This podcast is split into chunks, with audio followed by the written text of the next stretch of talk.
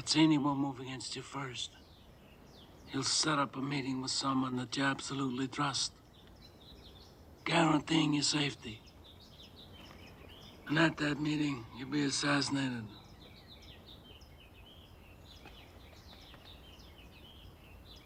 I like to drink wine more than I used to. Anyway, I'm drinking more. Hola, buenos dias, buenas tardes, buenas noches, bom dia, boa tarde, boas noites. Bem-vindo, bem-vindo, welcome. Bem-vindo a Mega Triada Podcast. Hoy con Christian, Guillermo, Yo soy el, el que menos sabe de vino del grupo, Toreto, pero. Pero bien, vamos a hablar un ratito. Ferran. Muy buenas, soy Ferran. eh, así que nada, vengo aquí a pasar el rato.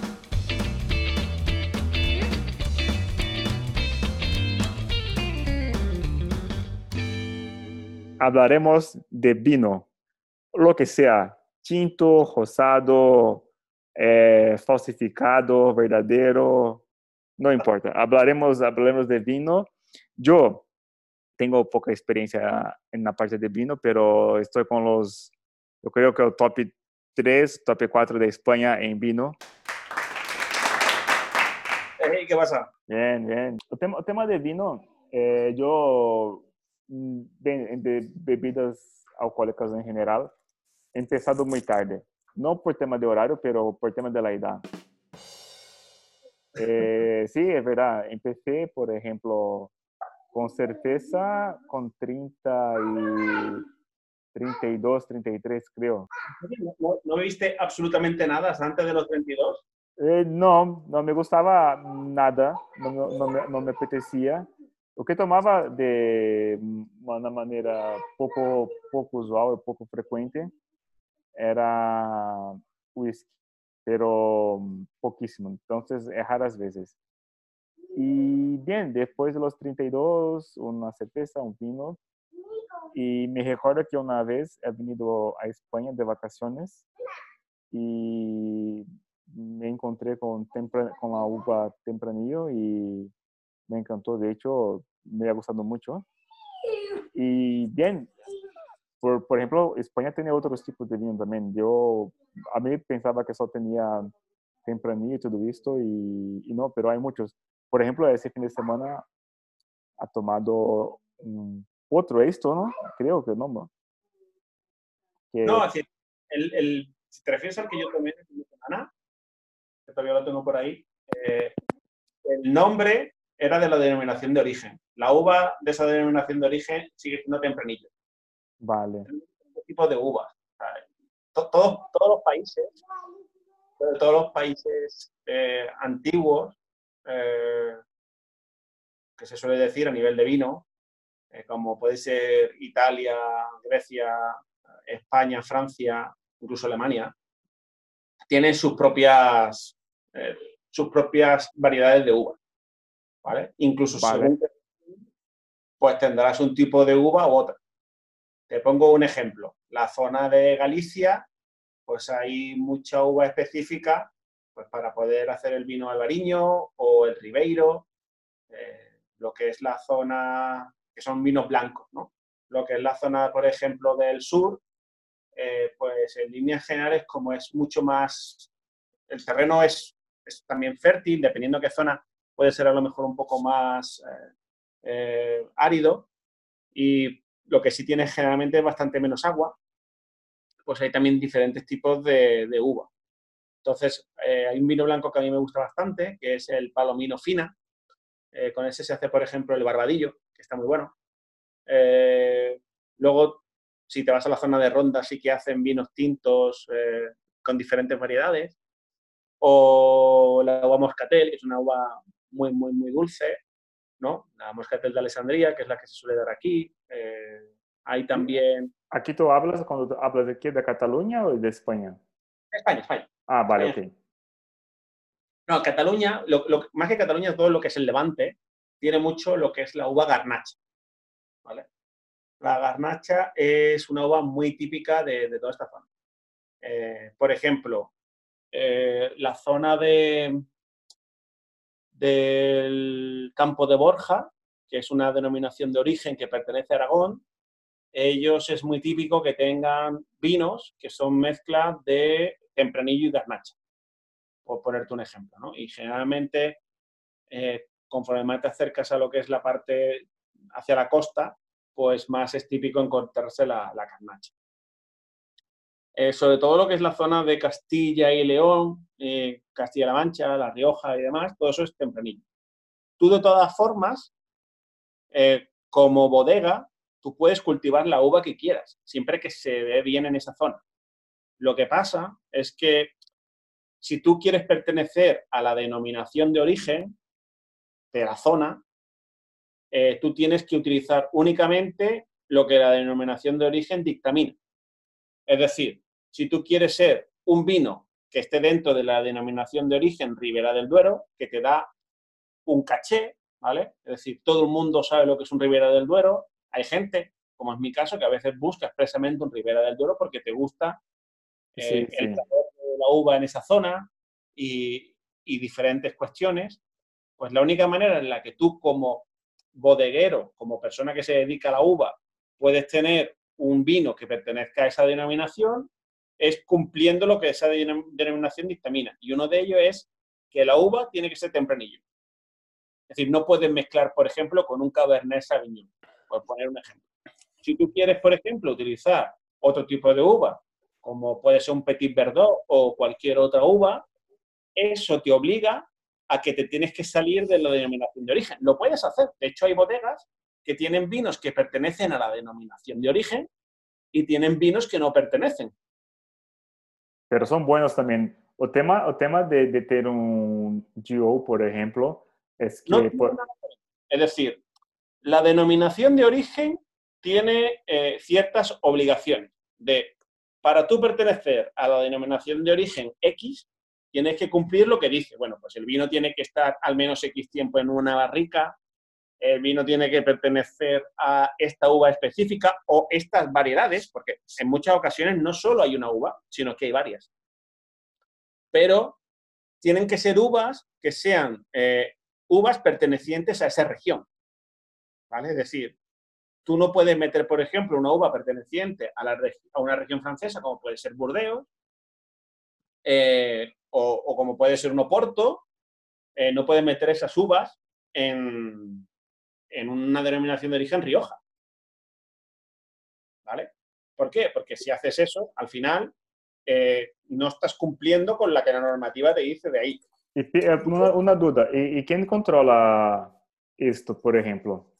No, tienen sus propios organismos eh, controladores. Es más, ellos, para darte lo que es el certificado, el sello, etcétera, etcétera, ellos revisan y exigen que el tipo de uva es X. Entonces, tú a ti, por ejemplo, si te gusta un tipo de uva, puedes comprar ese tipo de uva en España. Es decir, todas las uvas del mundo existen aquí, igual que en muchos otros sitios existen todas las uvas del mundo. Hay otras uvas que evidentemente se producen en muy poca cantidad aquí, porque son más típicas de otros sitios. Por ejemplo, Argentina. Argentina es muy típico la uva Malbec. El vino Malbec. pero está bien este vino, no está tan mala. Eh, la uva se llama Mal, pero está bien el vino. No, a ver, eh, el, tema del vino, el vino no es ni bueno ni malo, va sobre gustos y sobre lo que tú esperas. Entonces... Eh, bueno, bueno, no, eso no es de todo cierto, ¿eh? A ver, o sea, eh, el, tema de los vinos va mucho, es un tema también muy subjetivo. Hay ciertos sí, está el tipo de uva, pero la calidad del vino con la misma uva se nota. Quiero decir. evidentemente hay una diferencia, pero lo que vengo a decir, y lo digo porque además tengo amigos que son, que son gente que se dedican a esto y que tienen sus, son jefes bodegueros eh, en diferentes países. Eh, todo vino tiene su consideración y todo vino tiene que tener su respeto. Es decir, eh, lo que es el vino, entre comillas, malo, ese concepto, por ejemplo, para esta persona no existe. hay vinos mejores y peores. Eso no quiere decir, ¿vale? Evidentemente los hay mejores y peores y luego los hay sobrevalorados e infravalorados. Sí, Pero hay una cuestión muchas veces personal. Luego están los sumillers, está la gente especializada, que son los que dictaminan. Pero muchas veces un vino simplemente sigue un canon que no tiene por qué ser el tuyo. ¿Vale? No, no, claro, está claro, pero para, también, para eso también sirve la denominación de origen, porque ya te dan un estándar o te dan algo eh, que, que, va muy relacionado con un estándar de calidad y que va muy relacionado con la zona geográfica. Entonces tú ya sabes que es lo que te vas a esperar de esa denominación de origen. Oh, Otra vale. cosa es que pueda salir mejor o peor según el año, la uva, o sea, por, por temas eh, climáticos, etcétera. Pero al final, para eso existe la denominación de origen para que sepas que la uva es tal, que es de esa zona geográfica y que además va a mantener esa, esa estándar de calidad. Yo te digo que he tomado vinos que valían una pasta, o al menos que yo considero que valen una pasta, de 100, 150 euros el vino, y yo no sé apreciarlo. No sé apreciar el coste de ese vino. Eh, así que, en parte, yo creo que sí que tiene razón eh, aquí Toreto, que obviamente eso va mucho a gusto, pero tengo que decir que, hostia, ante un vino muy bueno y un Don Simón, por poner una marca, eh, yo creo que todo el mundo sabe diferenciarlo. Ver, Sí, sí. Además, creo que eu também, Ferran, esse tema, como tu comentado, se tu põe três vasos de vinho, um de, como tu comentado, de 150 euros, outro de 100 e um Dom Simão, por exemplo, seguramente os dois mais caros eh, serão muito melhores de, de, do que os outros. E, e, há, e há diferença, como os outros já comentado, de quanto tempo está armazenado, todo cómo se produce el vino. Y bien, hay, hay marcas que son buenas. Yo creo que, que, voy, que voy mucho también cuando voy al mercado, tengo que hacer o comprar de vinos, orientado por precio. Sí. pero no Sí, al necesariamente. final, en- no, pero al final sí que tiene relación. Quiero decir, al final eh, el- sí que es verdad que el precio no tiene por qué ser el único parámetro, pero al final sí que te da al menos un- la primera valoración, porque es lo que decías tú, eh, Luis, que te ponen tres vasos de vino y no sabes cuál es cuál, ni te dicen el precio, y a lo mejor te gusta uno, el más barato. Eso, por ejemplo, hay unos vídeos en, un canal de YouTube que se llama El Comidista, que a, a gente que se supone que es medianamente experta en el tema, le dan a probar cosas que a lo mejor una cosa vale 10 veces más que la otra y, y le gusta más lo otro. O sea, que, no saben apreciar realmente lo que, lo que es bueno, pero eso ya viene es una parte del postureo, ¿no? De, de- lo que creo que es lo mejor y lo que creo que no es lo mejor. Pero vamos, que yo creo que sí, que como primer parámetro sí que, sí que vale, ¿no? Lo del tema de- del precio. Otra cosa es que, por ejemplo, por poner un ejemplo, ¿eh? me pasa a mí con el Protos. A mí el Protos eh, me parece que es un vino, eh, a mí nunca me ha gustado. Sí que está bien, ¿no? Está bien, pero es el típico vino que ha estado muchísimos años en, en venta, eh, se le ha dado mucho marketing, se le ha dado mucho, mucho, se ha hablado mucho de él, y ha llegado un punto en el que han subido los precios, pero vamos, por puro marketing y por puro la gente que hablaba de, de este vino y, y le daba buena valoración. Pero es No, me- que no me parece que el, vino valga lo que vale, por ejemplo. Es como un caso, ¿no? De que está sobrevalorado. con el nivel de vinos que hay, ¿eh? Y con los precios de los vinos. O sea, eh, y, y te lo digo porque vas a cualquier otro país y simplemente una copa te vale 10 euros. Una copa. ¿Vale? Aquí, por 10 euros, te puedes llegar a comprar un reserva que está muy bien. Esto Muy sí, bien. Guillermo, esto sí. ¿Vale? Y no de copa. entender el porqué. Has de entender el porqué, que es el coste de transporte, de, de aduanas, etc. No, vino de no, no tiene por qué ser vino español. Me explico. O sea, incluso teniendo yo vino y vendiendo yo vino, eh, el precio del vino en España es súper barato. Y de hecho, Súper, sí, sí, sí. Eh, en un restaurante vino de la casa y el vino está bien. Es decir, a ver, evidentemente un vino de la casa es muy típico tanto en España como en Italia, eh, incluso en Francia, pero porque Francia. tenemos un vino elevado. Tú pides un vino de la casa y ese vino se puede beber. Tú pides en otro sitio vinos de la casa y es pipí de gato. O sea, y, y- y te da cosas, ¿no? Pero eh, tenemos la suerte de, de esta situación que en otros sitios no tienen. A, a, a mí, como, como tema de, de de casa, por ejemplo, estuve en Italia el año pasado, creo, y había, era un hotel, un hotel de, de el nombre, el nombre español después cambia aquí, pero como, bien, da, da igual, un hotel fazenda, o sea, hacienda. Entonces, total, había vino de 5 euros para probar todo esto. Y he comprado y falei, mira, vamos a comprar de, como un souvenir y vamos a llevar a, hacia Sabadell. Y pasado dos, tres meses, abrimos la botella y resulta que era un vino muchísimo bueno, bueno, bueno, bueno. Y, bien, y ella dicho, por 5 euros, un vino de, de, de, calidad que, ¿sabes? que se va bien, tiene un, una, una combinación bien con, con, la comida que hace, por ejemplo, un risotto, una cosilla, una carne, y, y va bien. Otro tema, por ejemplo, de, de los precios de vino que, que Fernando comentado también, es que hay países que quieren proteger tu mercado. Entonces, por ejemplo, en Brasil, una botella aquí que cuesta 10 euros, por ejemplo, cuando ha llevado una, hace bien, en las viajes que, que cuando voy a Brasil, se puede pagar 10 veces más, o sea, de 10 euros se van costando 100 euros, ¿sabes? Porque quieren proteger también el mercado, que quieren tema de aduana, tema de transporte y se eleva muchísimo precio. Entonces, como vosotros he comentado, tenemos mucha suerte de, de, estar en un país donde se produce mucho vino y vino de calidad, ¿sabes? No, no son vinos que, que están por ahí. A ver, que aquí también te puedes encontrar vinos carísimos. ¿eh? Además, tengo un conocido, no, no, es amigo mío, pero bueno, nos hemos encontrado ya en, en alguna que otra celebración de, de amigos comunes, eh, que comercia con vino. Y tiene, por ejemplo, algún vino de más de mil euros. Y lo tiene para comerciar. Yo no, no lo entiendo eso, ¿eh? perdona, eh, Guille, pero no, es que no, no, funciona. No en la cabeza, no lo cambia en la cabeza. Porque para ti no tienes importancia. En, sí, España, sí, sí, totalmente. Es muy típico eh, que un Vega Sicilia esté por encima de los 150 y, y 200 euros. Un Vega Sicilia. Al final, Guillermo, yo creo que es también tu capacidad de, de saberlo apreciar. Yo no lo sé apreciar, lo sé. Claro. Yo no No, lo y sé aparte también, también está el tema de que, de que el, número, el número de unidades que hay de este vino, porque también está eso, eso infla el precio a saco. O sea, puede estar mejor o peor, pero si quedan cuatro de este vino, esto, esto también Hombre, subir de muchísimo limitada, por ejemplo, que eso los hay, esos son vinos siempre muy caros.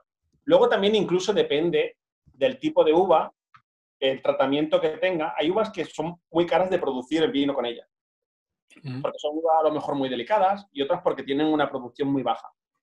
Eh, el, el ejemplo más claro es la Petit Verdot, ¿vale?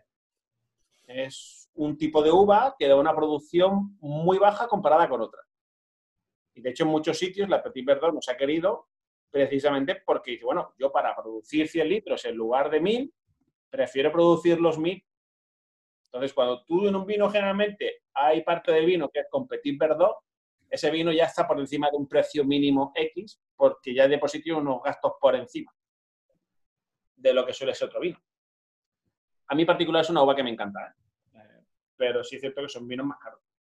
Y Petit Verdot solo, sin mezclar con otras uvas, son muy raros. Los hay, los hay, pero esos suelen ser vinos bastante poco habituales. ¿Y tú, tú has probado de este vino también o no? Sí, claro. Está buenísimo. ¿Y, y, y es bueno o de, de que tú has probado, cuál lo considera un vino bueno de, es decir, de calidad y de precio, por ejemplo? Eh, bueno, el tema de calidad y de precio, mmm, generalmente, ya te digo, o sea, hay un tema muy subjetivo. O sea, teniendo en cuenta que no somos, creo, ninguno expertos, al menos yo no lo soy. O sí puedes ver muchas veces el tema de los colores y tal, o incluso puedes a veces llegar a identificar algún olor. Muchas veces tu interpretación incluso de los olores no es exactamente igual que la de otra persona. Pero sí puedes decir, oye, mira, me gusta cómo huele este vino, o me gusta cómo se ve este vino, y luego me gusta el sabor, me gusta el, el cuerpo que tiene, eh, si me da luego un, un, un, golpecito en el último punto del paladar o no, eh, si tiene un toque a madera, pues ese tipo de cosas. Evidentemente cada persona ya tiene su, su gusto personal, porque el tema del vino, por encima de todo, es, es una cosa que es tuya y es una cuestión cultural, es una, es una, gran cultura que tenemos aquí, igual que tenemos, por ejemplo, el jamón, ¿no? Pues eh, Queso. el vino es algo que, que es nuestro, el Mediterráneo especialmente, es parte de nuestra cultura y una cosa que compartimos pues con, con eso, con los griegos, con los italianos, con, con Francia. Ese es. Em, por cierto, eh, Luis, lo que comentabas antes de- del precio y de la calidad del vino. Sí. Eh, como estuve trabajando en el corte inglés, eh, tenían como una pared donde ponían como un cartel cada año de la valoración que le daban a cada vino. Bueno, porque al final cada año tiene su cosecha, ¿no? Pues a cada cosecha, digamos que le, le daban, digamos que le hacían una cata de cada uno de los vinos de cada cosecha de cada año y le daban una valoración. Le daban, eh, no me acuerdo cómo era, pero era, era de 0 a 5. Y a lo mejor un vino, recuerdo que había uno que no, no- no subía de los 4 euros y era como el mejor valorado, por encima de, de vinos de 20 y algo euros. Sí, qué bueno. Y ese, sí, y cuando pusieron esa foto en, el, en la pared al lado de la parte de vinos, eh, ese vino, o sea, creo que duró un día. O sea, la gente se lo llevaba. a- Claro, al final, si sabes eh, la valoración esta, eh, creo que te ayuda bastante, porque al final sí que es verdad que, como dice Guillermo, es algo personal, ¿no? Que a lo mejor ese, ese vino que tiene cuatro estrellas, por decirte algo, a lo mejor a ti no te gusta. Pero sí que es verdad que, que esa calidad sí que se puede notar. Puedes notar que a lo mejor esa uva ese año ha sido una pasada o que esa cosecha es buenísima. Entonces, eh, por encima de eso, de ¿no? lo que comentaba Guillermo de los gustos, de que te puede gustar más un tipo de uva u otra, más el tinto, el tinto que el blanco, etcétera, sí que vale la pena ¿no? probar esos, esos vinos que tienen una valoración alta porque posiblemente ha sido porque han tenido una gran cosecha y porque les haya salido muy buenas esa, esa tirada. Sí, sí, de acuerdo. Yo creo que es decir, como, como te- tener un, un producto bien hecho con un precio también que, que se puede consumir, no solo un producto, por ejemplo, muy elevado que, que nadie lo pueda, pueda consumir. Y además, como comentados, quizá para una persona tenga un gusto muy distinto y, y no aprecie, por ejemplo, la manera como nosotros apreciamos, o cada uno aprecia de una manera. Como he comentado con Guillermo anteriormente, yo empecé en este mercado, en este tema de vino, con 32 años, o sea, muy reciente. Entonces, antes de eso no, no tomaba mucha cerveza, mucho vino y, y bien, aprendiendo. Poco a poco voy tomando, voy gustando. Tengo una aplicación que pongo mis vinos, que se llama Divino, que creo que todos lo conocen. Sí. Y, y me voy poniendo y voy valorando y falar, mira, este vino aquí realmente es- es- es- está bien, otro está mal. O que no puedo, o que no, de hecho no, no puedo, ¿verdad? Es sentir, por ejemplo, mira, este vino tiene una, un paladar que empieza, me, me invento, me- empieza con chocolate, después se va frutado, después amargo, ese y termina con, no lo sé, con, ¿sabes? Yo, yo, yo sincero, por, por, por mi ignorancia, no puedo apreciar de esta manera. Yo, yo cojo la taza y se me va bien, tema de, de paladar ya está. Sí, no, y además, además yo creo que también es algo negativo, ¿no? Porque entonces no puedes beber cualquier vino. Tendrás que irte a vinos súper caros y te saldrá súper caro beber vino, ¿no? Porque si eres tan delicado con el vino, es como que al final tienes que buscar vinos que digas, hostia, es que esto Oye. no es un vino de... A, a mí me pasa, ¿eh? Con los negros. Yo los negros no, no los puedo... ¿Te gustan los negros? No me gustan Pero los africanos o... No, no. Madre mía. Eh, Es que no he escuchado nunca vino negro. Tinto sí, pero negro. Eh, vino tinto, vino negro, eh, no sé. A mí los negros no me gustan. ¿Me que canta lá es vino, vino negro, creo, ¿no? Lo- los vinos blancos sí que me gustan. Racista. Sí. Y los rosados... eh, eh. Pero ¿qué pasa? Que también he probado algunos tintos que sí que son dulzones y que sí que me gustan, pero sé que no están bien valorados por, por la gente que entiende. Pero es lo que decía antes Guillermo, que, que esto es muy personal. Entonces, bueno, puede ser que el vino valga 5 euros, que a lo mejor la guía Peñín lo pone como un 79 o un 90, ¿vale? Pero que a mí me guste, o a mí que no me guste, aunque valga mm, 2.000 euros y la guía Peñín le Sí. ponga 99. ¿me Es lo importante al final. Bueno, más Sí, que entonces, bueno, que el Guía Peñín, a día de hoy, el- la, la puntuación que es absolutamente loca y que es un poco como el rollo eh, guía Michelin de cara al tema de la comida y, y que creo que está incluso pervirtiendo lo que es el espíritu del vino. Las puntuaciones partes. La Peñín también, pero si miráis, o sea, básicamente es muy dado a, a clasificar, pero en base a unos criterios también que son de ellos. Entonces, bueno. Son varios, ¿verdad? Son varios expertos, ¿verdad? Bueno, está la guía Peñín, como ha comentado antes este hombre, como ha comentado eh, Ferran. Está sobre No, todo... digo, digo que la nota, la nota la, la- la cogerán a, a partir de la media de varios expertos. Sí, sí, lo hacen así. asumo. La- pero- eh, para mí incluso va un poco en contra de lo que es el, el espíritu.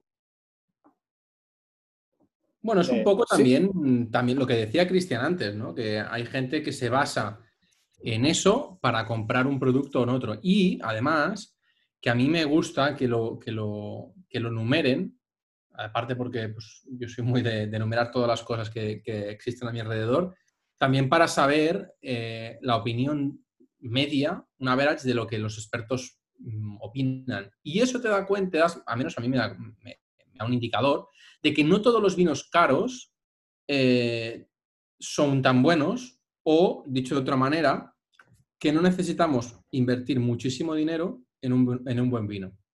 O al menos para aquellos que entienden que es un buen vino. Lo que pasa, por ejemplo, según lo que te guste, es decir, a mí, para lo que es el día a día, con un cosecha voy más que bien. Pero yo para disfrutar y ir a tope con un tinto, a mí me gusta un reserva, me gusta ese toque a madera. Pero Guillermo, hay reservas que valen, como decías tú, mil euros y hay reservas que valen cinco.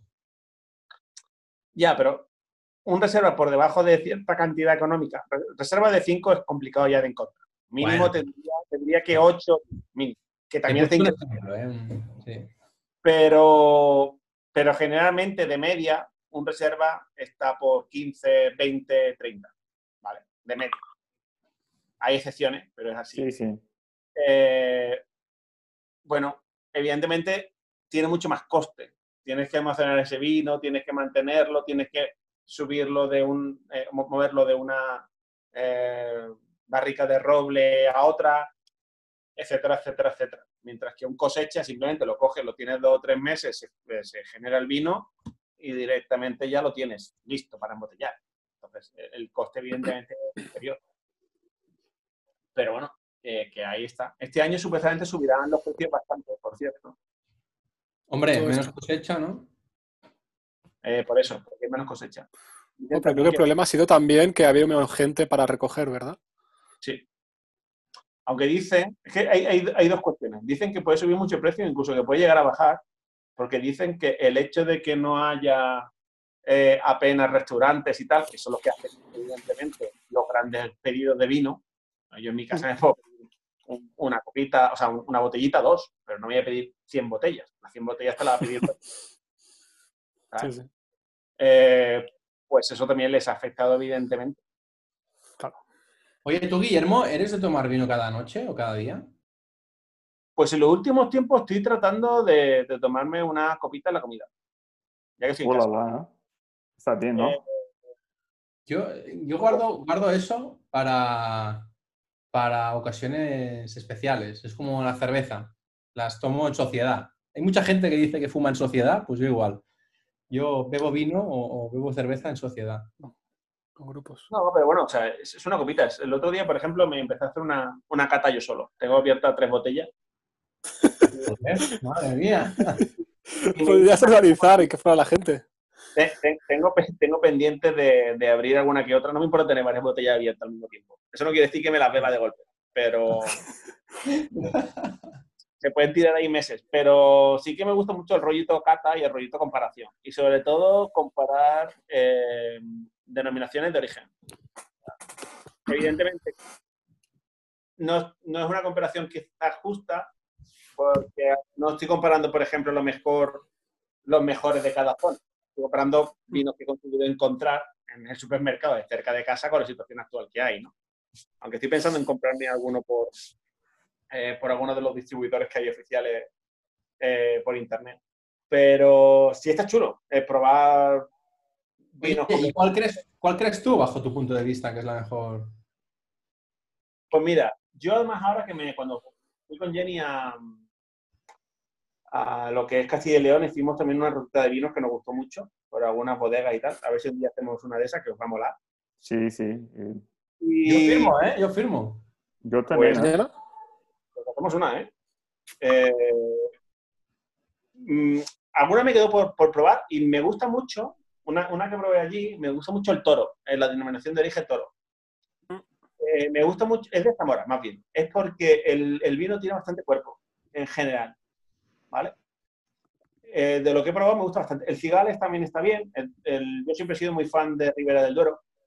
De Rioja mm, no soy tan fan. Me tomo los Rioja, pero Rioja tiene una pequeña leyenda negra que le lastra y es que eh, durante mucho tiempo, aunque haya gente que lo niegue y, y demás, pero durante tiempo, ellos compraron uva de Valdepeñas y las pasaron como uvas de Rioja. Y igual que, igual que, por ejemplo, pasó lo mismo con Francia. Francia durante cierto tiempo nos compró uva a España y la pasaban por uva francesa. O Italia con el aceite de oliva. Eso también ha pasado. Que compraban el, jugo del aceite o las aceitunas y, luego ellos lo pasaban como, producto suyo. Eh, a mí, por ejemplo, el, vino de Castilla-La Mancha, y tengo familia, eh, que se me algún día post, pues no me gusta mucho el, sabor de esta en general. Eh, bueno, es una cuestión personal. Entonces, bueno, hay buenos Rivera, muchísimos. Y Riojas también hay muy buenos. Pero generalmente la zona de Castilla y León me gusta mucho en cuanto a tinto. En cuanto a blancos, eh, me gustan bastante los de Galicia, en general. Apuntas fuerte, ¿eh? ¿El qué? Que apuntas fuerte. ¿Por? Porque yo considero los, los gallegos un- unos buenos vinos blancos. Yo de, negro, de, de negros iba a decir, pero si no Cristian se ofende. Eh, tintos, tintos eh, no, no puedo opinar porque no, no, no, no pruebo tantos y no me gustan tanto. Pero los blancos, ostras, eh, los gallegos son muy buenos y creo que además, bueno, insisto que no sé, no sé los negros, pero tienen una buena fama. Bueno, los, los, los verdejos de rueda también están bien. También, son buenos. Yo te recomiendo también un vino muy facilito de beber, que, que es muy afrutadito, si te gusta, afrutadito en blanco. Yo generalmente no me gusta mucho, pero este vino suele ser una excepción. Es el Palomino Fina. Eh, es la variedad de uva. Te recomendaría, por ejemplo, eh, un Barbadillo, que es generalmente la más Barbadillo está muy bueno, sí.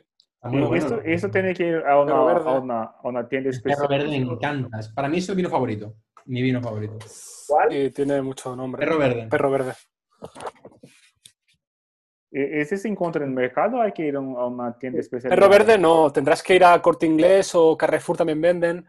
Eh, pero Barbadillo creo que venden en Mercadona, Barbadillo. Porque yo fui el otro día. En todos lados. En el corte inglés se encuentra, en Mercadona se encuentra, en el Consum, que está cerca de mi casa, se encuentra. Famosito, Barbadillo.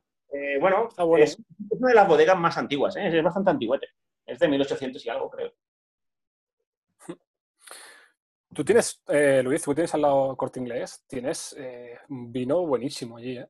Sí, sí, sí. En corte inglés, por ejemplo, que, o que tengo la costumbre de hacer es que hago la compra por, por la internet. Y siempre Ah. pongo una botella de, de vino y de cervezas sí, para, para probar. Entonces, por ejemplo, en la gama de cervezas, que voy cogiendo más porque es más fácil también de tomar, cojo muchas de vino. Siempre que hago la compra, pongo una, una botella. Y, y está bien, ¿no? Está con corte inglés. O tema, o tema de corte inglés, que para mí es un- una cosa mala, que quando vou a corte inglés em persona, é, puf, é, é o, em, no passeio de vinos, há tanta variedade, tanta variedade, que, que fala, Sim. joder, tío, eh, não sei o que fazer, sabes? Então, vou e corro na cerveja, ou corro na outras coisas distintas. Sim, porque é, é verdade, é, tem uma variedade de, de, de, de rótulos, de, de labels, tudo isso que, que encanta, ¿no? Para quem sabe Sí, Y apreciar. lo malo es que no hay nadie, no hay nadie que sepa de vinos para poder preguntar. Exacto. Te- se- Es por lo ejemplo, se pone una persona que, sabes, que que não quer todo dia, porque de um rato e fala, mira, te dá uma, uma sugerência, tudo isso é muito mais Ya. prático, muito mais rápido. ¿no? Tienes que una bodega, que es lo que comentábamos antes. Una bodega sí que te... Que te Hostia, ensina pues en una, en una mm, cata que fui de vino blanco, era vino blanco, sí, era vino blanco con sushi, aquí en Barcelona. Eh, en esa cata me comentaron algo que me pareció muy, muy guay. Era que mucha gente, muchos catadores de vino, eh, una cosa de las que más le gustaban de, de probar vino, de catar, etcétera, era encontrar eh, vinos baratos muy buenos. Era como encontrar eh, tesoros, ¿no? En plan de que iban probando, digamos, vinos de estos que salen salen nuevos, ¿no? De cosechas nuevas, de pueblecitos, de cosas partidas, o sea, zonas de estas de Lleida, zonas así cercanas. Hablo de Lleida porque es lo que en ese, digamos, en ese, en esa cata era casi todo de aquí. Todo era de denominación de origen de aquí de, de Cataluña. Y digamos que como hacían muchos vinos nuevos, eh, como que la gracia de eso era encontrar ciertos vinos baratos, eh, buenos, buscar esas, digamos, esas reliquias, ¿no? De, de encontrar Claro. algo que comentábamos antes de barato y bueno, y encontrarlo sin que sin tener que buscarlo en ningún sitio, sino ir probando y encontrando cosas que digas, hostia, este está muy bueno, y comprar una caja. ¿Y te llevaste una lista o no? No, no, no. Muy mal, ¿eh? Sí, exacto, muy mal. Pero- Deveria de- anotar e passar a nós outros, não? Para provar. Porque como, como a gente o Ferran, no- os outros também dito, por exemplo, eh, a diferença que há também se se toma solo uma botella é que eu creio que para outro dia se queda com gusto distinto, não? Não queda Sí. com o mesmo gusto. Yo opino igual. Y de hecho, cuando fui una, una- a una, bueno, a dos bodegas, porque el año pasado fui, fui con mi novia por ahí a, a hacer una cata de vinos por La Rioja. Cuando fuimos a dos bodegas no- eh, nos hicieron, bueno, fuimos a tres, pero dos bodegas nos, nos dijeron lo mismo y me sorprendió. Que normalmente en las catas ponen comida, tanto sea pues embutido, hay algunas que ponen eh, trocitos de pan eh, y hay algunas que, bueno, como picos, ¿no? y hay algunas que incluso te ponen queso. Y eh, aunque nos lo pusieron, nos dijeron, mm, os recomendamos que el queso, eh, bueno, los picos, incluso el, el embutido, lo comáis después de beber. ¿Por qué? Porque cuando tú eh, mezclas el sabor del vino y, el queso o la comida que, te pongan, normalmente es queso, lo que hace es que el sabor del propio vino eh, se extrapole y te quede mucho más bueno de lo que es realmente. Entonces, ¿qué pasa? Que, que mucha gente dice, ostras, qué bueno el queso, ¿no? Te lanzas a por un trozo de queso antes de beber el vino y entonces después el vino te parece mejor de lo que realmente es, por el simple hecho de que te enmascara el, el sabor. Y me sorprendió que dos bodegas que no tenían relación alguna, simplemente en la zona, me dijeran lo mismo y que a la vez me sirvieran el producto. Uno le dijo, ostras, pero si me estás diciendo esto y me estás sirviendo un trozo de queso, ¿qué tengo que pensar de vuestro vino? Que no es tan bueno como, como yo lo puedo decir. Puedo predecir. No, no es exactamente eso. Es, es como, por ejemplo, cuando vas a hacer una cata, hay diferentes temas. Es como, por ejemplo, te ponen un poquito de granos de café para que eh, te aísles el sentido del olfato, ¿vale? Entre copa y copa. Es muy típico. Eh, y el tema del, del queso también es un poco, junto con el agua y, otra serie de cuestiones, para que cuando tú haces diferentes catas, un sabor muy intenso, te quede el sabor del, del, lo mezclas con el vino y lo puedes potenciar, pero hay quesos, por ejemplo, que sencillamente lo que hacen es eh, facilitar. Al final es un conjugar, es, es- es un marinado, es un maridaje. Eh, ese maridaje lo puedes hacer también con comida. Hay comida que potencia el vino y vino que potencia ciertas comidas y viceversa. Sí, sí, sí, no. Y te digo yo, Guillermo, yo no, no concibo tomarme un vinito sin un trocito de queso, ¿eh? Cuanto más duro, mejor. Bien, sí, sí, eh, acompaña muy bien. Pan también, ¿no? Pan y jamón. Yo creo que Joder, ¿cómo sí. sabes? ¿Cómo sabes, brasilero, eh? sí, bien. Ha aprendido, ¿eh? Ha aprendido pronto. Ahorita, no, es verdad, es verdad. Y, y además se queda, ¡guau! es Cuando, una, no- cuando nos invitan al sur, podremos tomar unos buenos embutidos con vino.